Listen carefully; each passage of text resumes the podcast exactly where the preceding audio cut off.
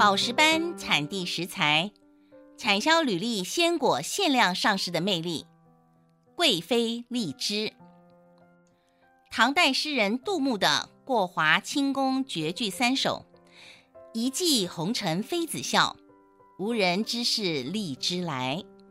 说到荔枝，我们不免会想到唐朝那位被唐玄宗捧在手心的杨贵妃。据说她想吃荔枝，得从产地中国东南沿海送到首都。运送过程远超过环绕台湾一圈的长度，因为有了这个典故，让人联想到这个水果居然能让一位皇帝长途跋涉，命人跑千里加急，全程不休息这么远的路，带回到宫中讨好贵妃，自然塑形了荔枝稀少与珍贵的印象。台湾荔枝栽植的品种。主要有黑叶荔枝以及玉荷包，前者占了百分之七十，分布于中部地区；后者占了百分之二十五，主要分布于高雄地区。其中玉荷包是我们很熟悉的荔枝品种，果实大，但是果核很小，肉质很多，甜度也很高。因为采收期短，产量少。所以一般的价格也高。消费者如果想到杨贵妃都爱的荔枝，需要千里迢迢才能送到，也想会想象着享受贵妃般的待遇，尝尝几口荔枝吧。本集以农村当令食材的精心培育故事，透过产销履历验证标章的认识，介绍如何取得台湾各地特殊新鲜水果，尝试各种料理的方式。让消费者试试台湾宝岛这个水果王国的各式鲜果吧。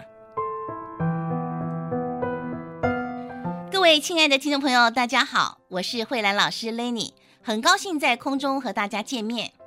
这一集呢，要来谈谈荔枝，属于亚热带的果树，在中国南部的生产已经有千年的历史了。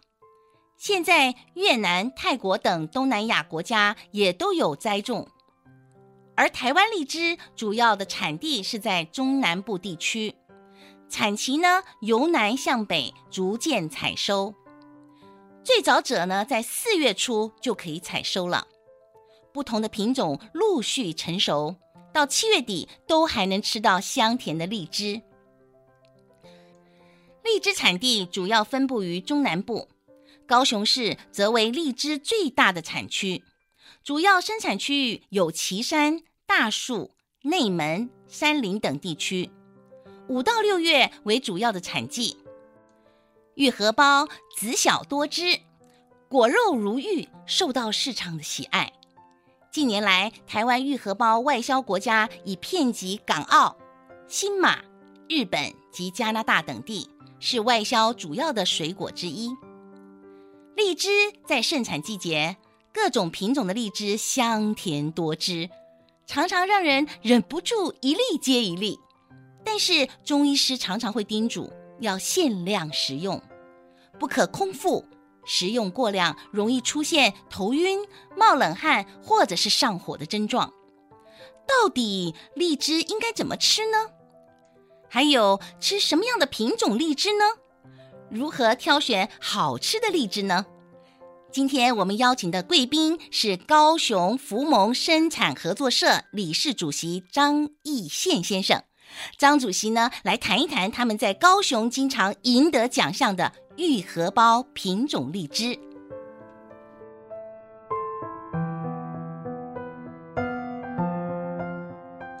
张主席你好，能不能跟我们听众朋友啊稍微问候一下，介绍一下您自己？呃，各位听众朋友，大家好。嗯，呃，我叫张义宪。那我本身是在种一荷包跟香蕉。嗯、我在高雄市的旗山区。嗯、啊，那我的耕作已经做了好一段时间。啊，嗯、那希望未来我们的产品能够让各位听众朋友哦、啊、多方的接受。是，荔枝跟香蕉都是我最喜欢吃的水果了。那么，我想我跟呃消费者一样哦。许多的荔枝品种，我们并不是那么清楚，能不能请主席跟我们分享一下，哪些荔枝品种是我们特别会接触到的，或者会吃到的？呃，基本上在高雄市哈，高雄市地区的品种哈，主要有艳丽啊、玉荷包、黑叶、糯米汁啊、嗯、这几这几种。哦，这几种其实我们平常在超市啦，或者是呃传统市场都买得到嘛，对吧？呃，是的，在很多地方都是买得到，嗯，但是它只局限在这个产季期间，每年的五月啊到六月中旬这段时间。嗯，我知道有一种荔枝叫做贵妃级的荔枝哦，它的特色是什么呢？我们贵妃级哈、哦、是我们自己去评定的一个等级，嗯、最主要原因是因为我们合作社的贵妃级荔枝啊玉荷包它的。大小，它的直径有四公分以上啊。目前我们所知道的，在国内还没有这么大颗，是是，所以我们认我们自己把它认定它是贵妃等级的一个玉荷包。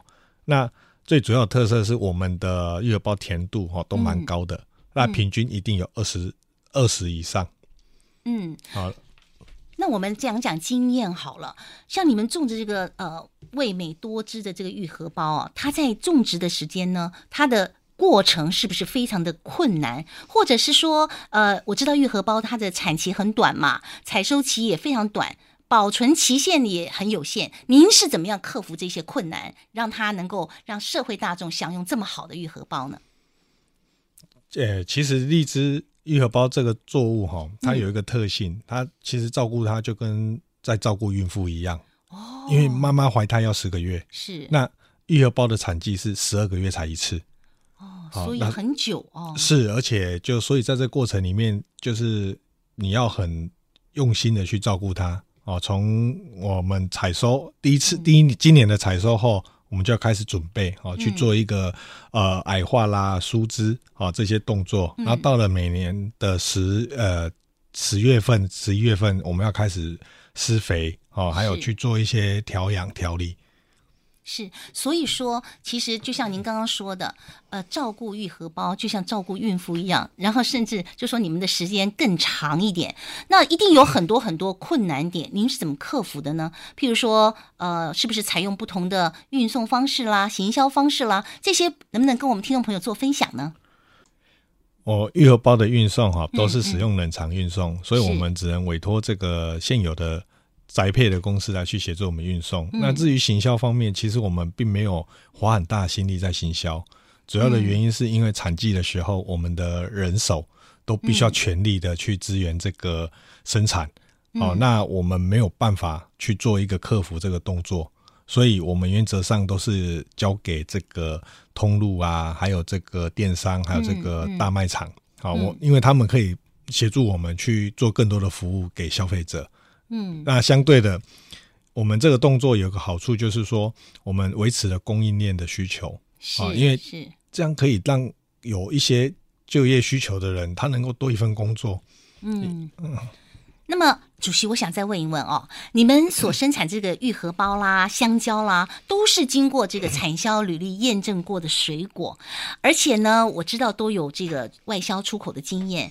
呃，都通过这个简易的输出，在国内呢也几乎是年年得奖哦。请问呢，主席您是怎么做到的呢？能不能跟我们所有的这个果农呢，或者是消费者来做一个分享？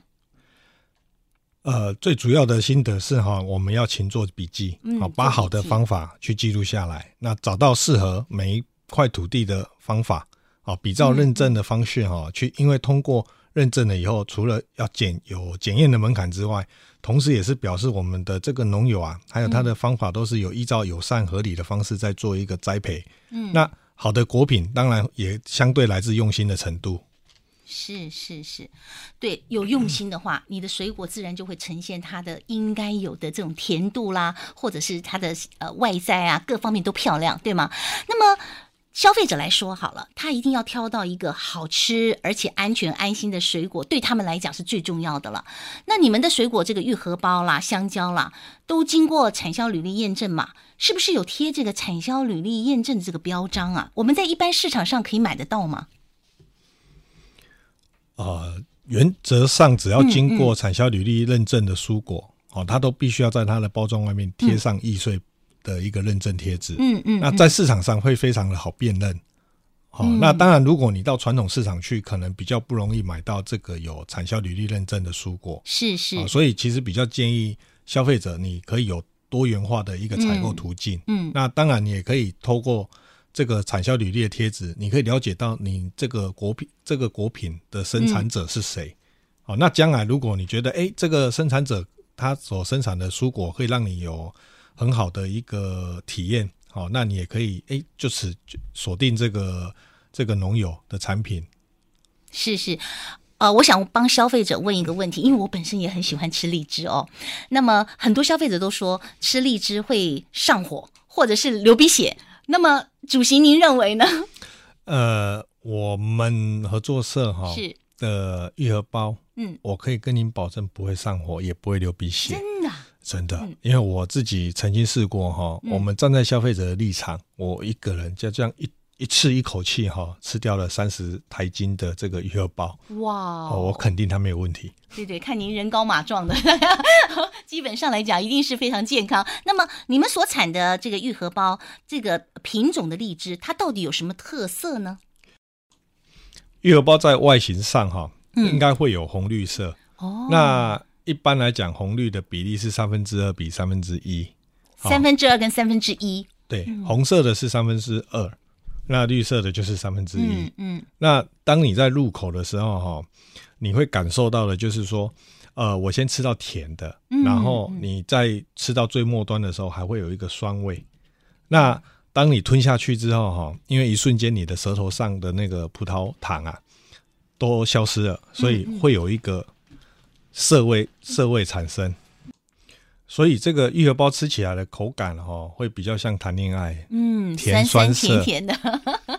好的，那么刚刚讲到产销履历的这个愈合包哦，我想问一问，我知道你们也都在做外销，对不对？哈，在出口这个部分，外销部分做得非常好。那您觉得有产销履历验证之后的愈合包，在出口方面是不是比较方便呢？产销履历的认证，它主要哈最大的帮助哈，它可以协助我们农友去做生产的管控，是是，让他可以提前去接受到这个教育课程，嗯，去理解到怎么样生产是对自己以及对消费者好双赢的一个方式。嗯嗯，那玉荷包在外销的时候，有着简易运送的难关，是是。那因因为各国的检疫标准哈都有一定的一个标的一个作为，是是，所以对于玉荷包的这个口感的保持有一定的难度，嗯，那再加上运送，那难度就哦就会多更多。哦，目前我们在这个玉荷包出口哈，都是采用空运，啊，并且在海外我们都会确定一出关就能够用专用的一个冷藏冷冷藏车去衔接运送。啊，比方说我们之前有香港客户订购。我们送到客户手上的时候，我们那个专车，他还特别要求客户来确认一下车辆它的保温冷藏的温度，好确定说，哎，这个玉荷包是在一个限度内去转交给消费者。嗯，那海外的订单，我们大部分哈有透过这个高雄市政府的一个媒介，一个媒合哈协助我们去接单。那也有一些海外的朋友哦协助我们去做一些小小批量的订单。嗯嗯，好，那其实。只要好好遵照这个产销履历的规范哈，去培养啊，去种植，基本上，嗯、呃，各方面的销售都不会有太大的困难。嗯，刚刚听您说啊，这个愈合包呢，经常是外销都不够，而且国内的内销还要先预定嘛。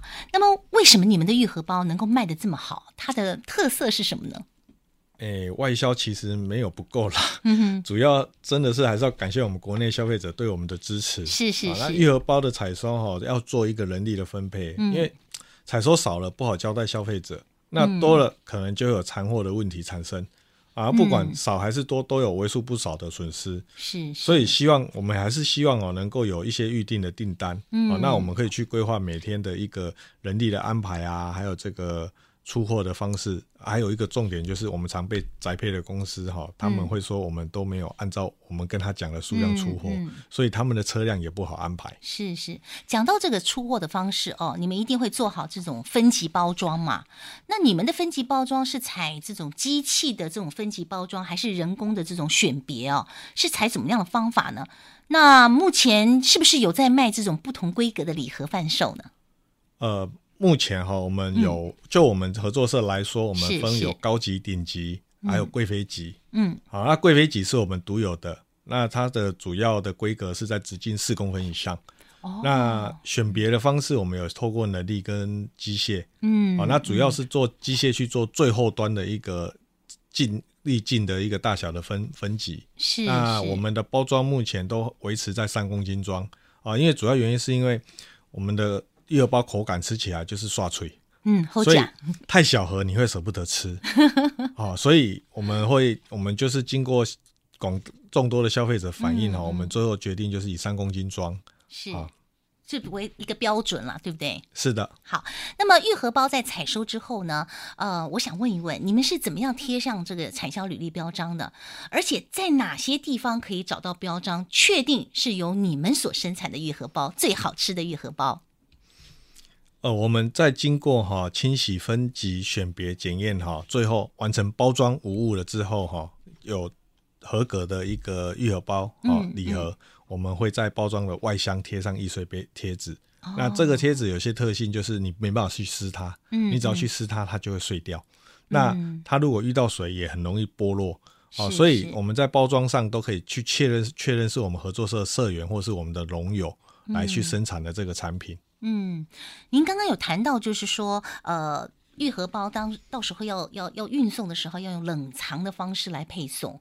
那么在冷藏方式来配送呢，这些需要增加这个运费吗？会增加你们的成本吗？其实冷藏的一个配送，我们都是配合这个宅配公司的费用来跟消费者收取。是是。那其实这个在成本上，当然它一定有提提高。嗯。哦，那。我们针对配送这件事情，我们也是有很有很严格的一个要求，所以我们之前有测试把玉荷包宅配到很特殊的地点再退回，嗯嗯、我们去观察它的影响。嗯、那至于它的费用方面，其实真的这不是我们所能够掌握。是是是，好，讲到费用的问题了哦，就是说，呃，当然我写不满主席哈，就平均单价来讲，你们的价格稍微高一点点哦。那么相对品质当然是受到消费者的肯定了。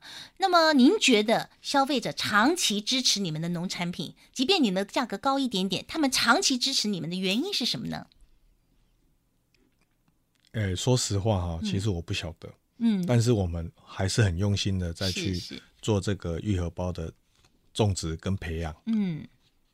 所以就是说，用心所栽种的愈合包就会受到消费者的肯定跟消费者的接受，即便价格高一点点，他们也能够接受的。哦，再谈到产销履历溯源的这个部分啊，啊，你们所生产的玉荷包呢，即便价格高一点点，但买的呃都是一个产量限定的水果，他们买的还是很开心，消费者还是很高兴啊。请问这个产销履历标章溯源的这个功能呢，是不是可以直接找到你们的销售部门，或者是可以直接预购？呢？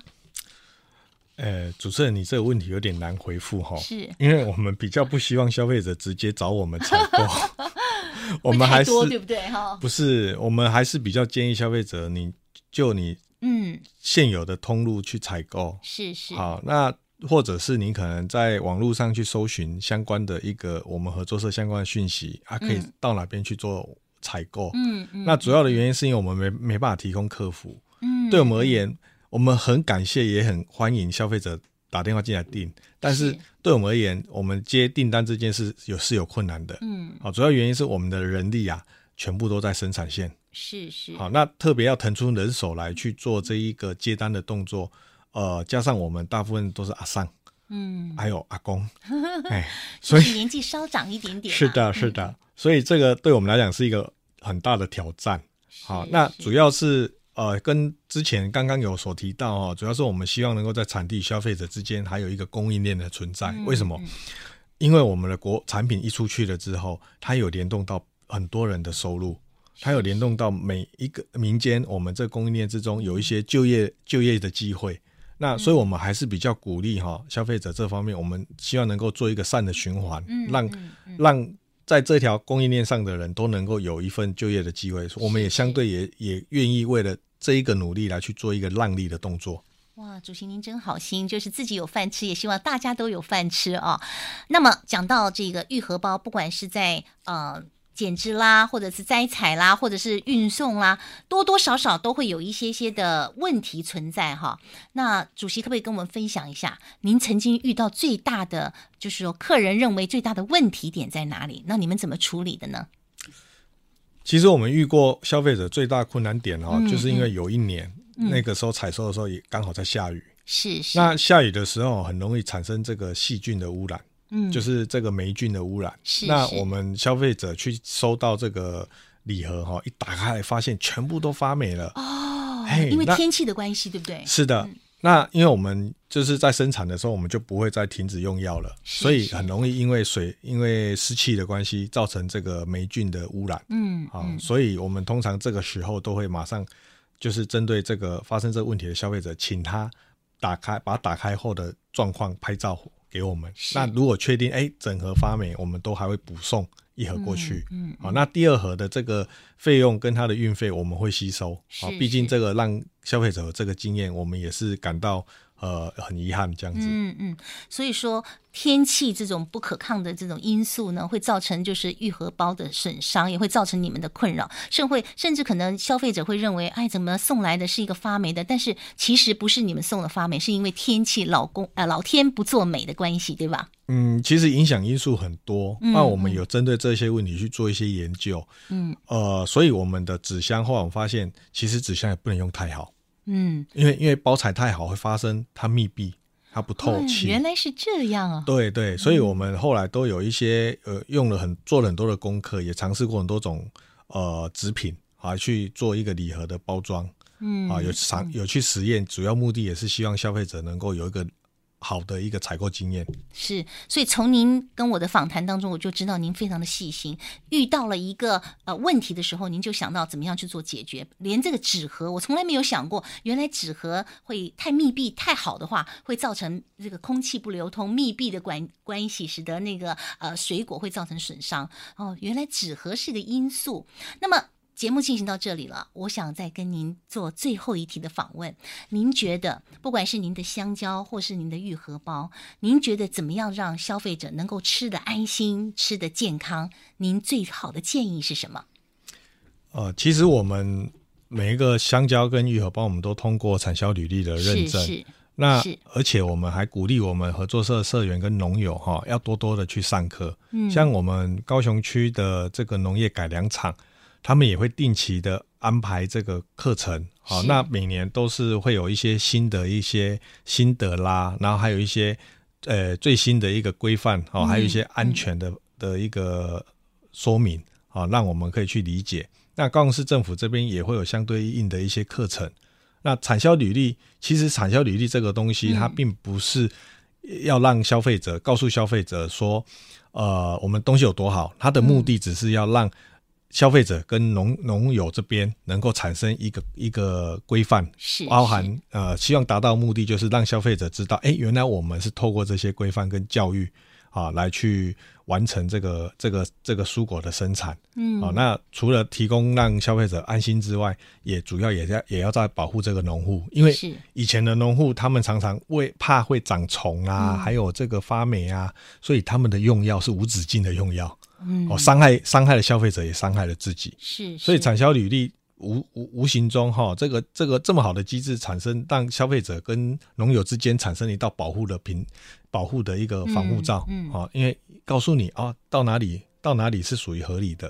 好、嗯，所以渐渐的，我们现在农友的一些身健康情况也越来越好啊。我们也希望消费者可以吃到哎更更安心，然后更健康的一个蔬果。嗯，今天呢，非常谢谢福蒙生产合作社张义县理事主席接受我们的访问哦，让消费者增加不少对于玉荷包的知识，也让消费者明白每一颗小小的玉荷包都是农民种植的心血。贴有产销履历验证标章的愈合包呢，更能够让消费者吃得安心、吃得健康。今天因为时间的关系，节目到此告一段落。非常谢谢张主席。呃，谢谢谢谢主持人，谢谢呃广大的听众朋友。嗯，本节目呢是由行政院农委会农粮署广告，欢迎大家持续收听。